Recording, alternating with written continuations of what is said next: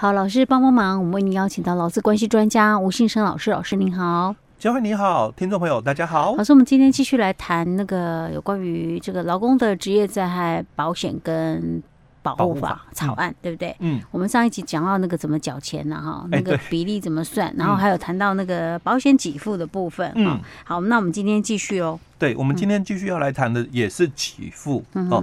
那谈给付的话，当然一定要先。搞清楚一个观念，因为我们我们在劳保里面哦，我们也是常常就是说，我们保险给付，劳保的保险给付，就是以你的平均工资来做计算。好啊，但是我们劳保里面的平均工那个投保薪资哦哦，它有三种标准。哦，一种就是前六个月的这个平均投保薪资啊，那还有一个就是什么？假如你是符合我们讲的旧制，然后你是符合就是九十八年以前你就参加劳保的，那你要按照旧制的这个一次来领这个劳保的一个退休金，那就是按照你最后三年的平均，哦，那如果你是之后才参加劳保，你就不能选。旧字嘛，就属于我们讲新制哦。是好，那我们新制里面，它也是谈到它的给付哦，你可以月退。好，那或者是你的年资不到十五年，你就没有办法月退，你还是必须回到一次给付的一个部分哦。那你的平均投保薪资哦，它就是以你参加劳保期间最高的六十个月的平均，哦，就是你的平均投保薪资哦。哎，等下老师，你说的是新制，如果一次领也是以那个最高投保期间的。六十个月，十个月，哎，对，哦，哦，所以他在这个条例里面，劳保条例里面，光是平均薪就有三种，哎，对，那前半年我们这里没那么复杂，三年，然后还有最高六十个月，哦，真的是有一点点给他，那不然这里的话是哪一种？我们这里就很单纯。哦，我们这里讲平均后保薪资就是前六个月的平均，哦，就很单纯的哦，就前六个月的平均而已哦。好，那这里。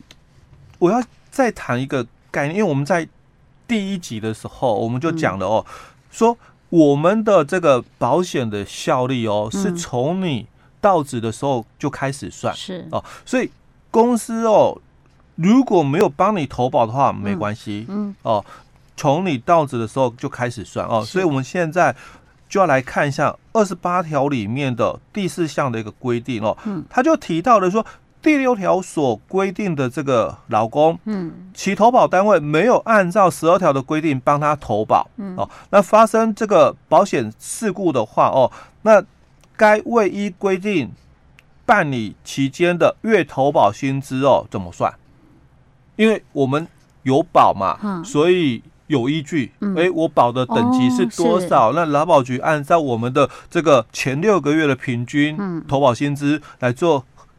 核定的一个标准，给付的一个标准。嗯，可是我现在没有保。嗯，哦，那我们之前在节目里面分享的时候是那个时候是只灾劳工保护法。嗯，哦，所以我们那时候分享说啊，不管你薪水多高，嗯，那就是先用什么基本工资去认定哦。所以有可能啊，嗯，也很不公平。对呀、啊，我可能一个月薪资不止这个钱、欸。哎，对，哦、呃，那那我就只能领到的是这个基本工资这个给付嘛，哦，嗯、所以在这个二十八条的这个第四项里面，他就谈到了哦，那我们就由这个保险人哦，按照他的月薪资总额哦，嗯，对应的这个投保薪资分级表予以认定。所以，假如你的雇主哦，嗯，应该帮你投保。那没有帮你保，结果发生了这个事故，哦、保险事故的话，哦，那这个劳保局哦，他怎么去认你的这个投保薪资？嗯，他讲就是有你的月薪资总额。嗯，那其实所谓的月薪资总额，在我们的劳保条例里面有谈到。嗯，哦，他说就是你的工资啦。嗯，哦，就是你的工资哦。所以，假如你的薪水是多少？嗯，那我们当然就要保这个。范围内的这个投保的一个等级嘛，哦，所以他讲说你的薪水是多少，所以这里要知道哦，哦，你自己要举证哦，因为在我们的这个第五项里面，他很清楚表达了这句话哦，他说前项未依规定办理期间的月投保薪资哦，投保单位或者是被保险人，就劳工朋友自己了哦，未提具相关的薪资资料供保险人审核时哦，嗯、按投保薪资分级表第一级计算，就那基本工资哦。哎呀，所以这个被保险人、哦，就我们劳工朋友自己自己也要最好也要有那么提供证据。哎，对。可是我有个疑问老师那我假设我第一天来，他就没帮我保，我第一天就发生事情了。我怎么去算前面六个月？我才第一天来刚报到，当天的这个约定的薪资哦，所以有些就有所谓的书面的约定，劳动契约哦，或者是我可能是看一些的。就是说求职广告还是什么，啊、他可能会它上面有写，哎、欸，对，哦，哦，那你自己要举证哦，因为如果你没有举证，可是他有写，可能他有写一个 range 啊，什么时候起到呢？因为因为这个一定要写喽，因为其实，在我们就服法里面有规定嘛，假如你没有写，嗯，那我的薪水就是四万起跳。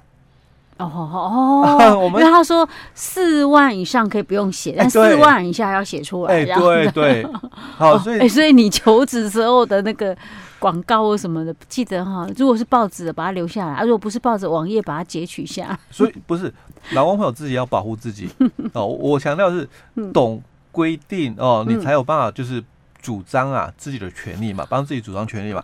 既然我。口头契约，因为我们怕的是口头契约。嗯，书面契约的话没有问题哦，白纸黑字，然后我薪水多少很清楚哦。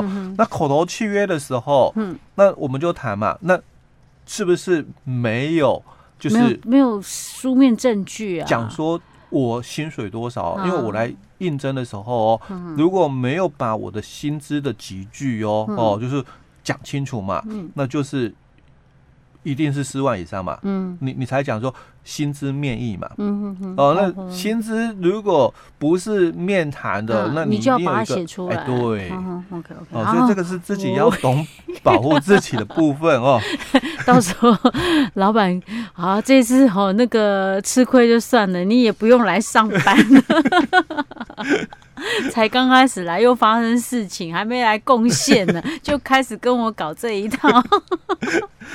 我相信这一定是大部分的雇主可能会有的反应嘛，嗯对不对？嗯嗯，OK，好吧，雇主自己要注意啊，对对对，嗯，好，那我们回来二十八条里面第四项的一个但书的一个规定哦，他也提到了，不是说你讲多少就多少了，所以他还是有一个上限的一个部分了哦，所以他就谈到。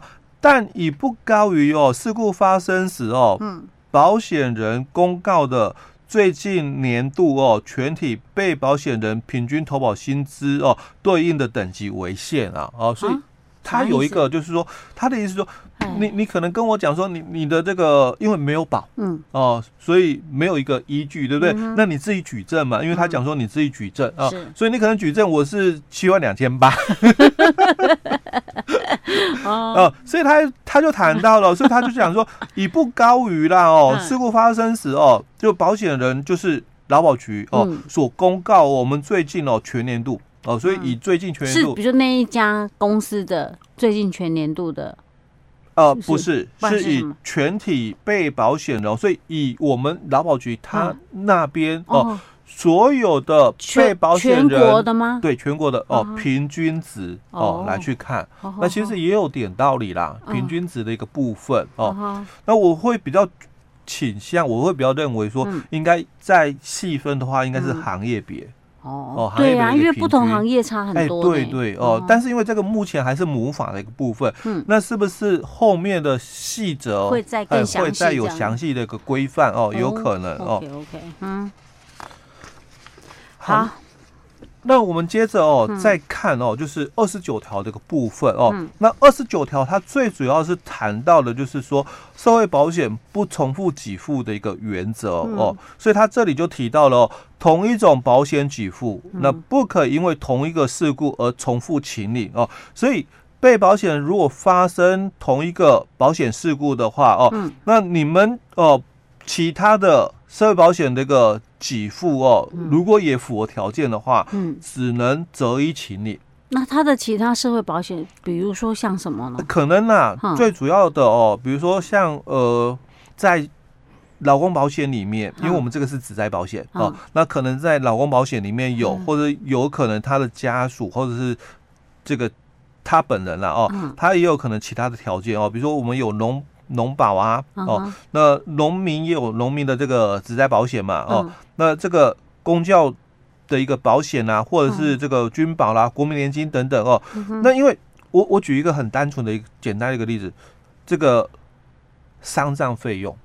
哦，哦，可能它会发生哦，嗯，都符合条件的情况。是。哦，那那就只能择一了。哎，对，他就择一了。哦，那所以他这里有很清楚去规定，就是社会保险哦不重复给付的一个原则，所以我才会提到说，在我们这个新法的一个规规定里面啊，他把以前的社会保险很多的一些所遇到的一个问题，哦，在这一次的这个新法里面都很。清楚的规定了，是。哦，就避免说以前有发生一些争议的部分，呃，因为法律没有讲的很完整啊，很清楚啊，所以到底我可不可以请你哦？但是其实在这个新法里面，它讲的非常的一个完整哦。是，好，好，那再来就是三十条很重要哦，那跟我们劳保条例二十四条都是一样的哦，就是不符合本法所定的这个加保资格哦，那你参加了这个。保险的哦，那劳保局哦，嗯，他就有资格哦撤销你的被保险的一个部分哦。所以如果你已经有领了这个职灾保险的一些给付哦，那当然他可以要求你返还。哦。哦，不过我在想啦，应该哦不符合资格的很少啦，因为我们在第一集就谈到了，对，大部分都符合啦，连十五岁以下只要是受雇者都符合。对 对。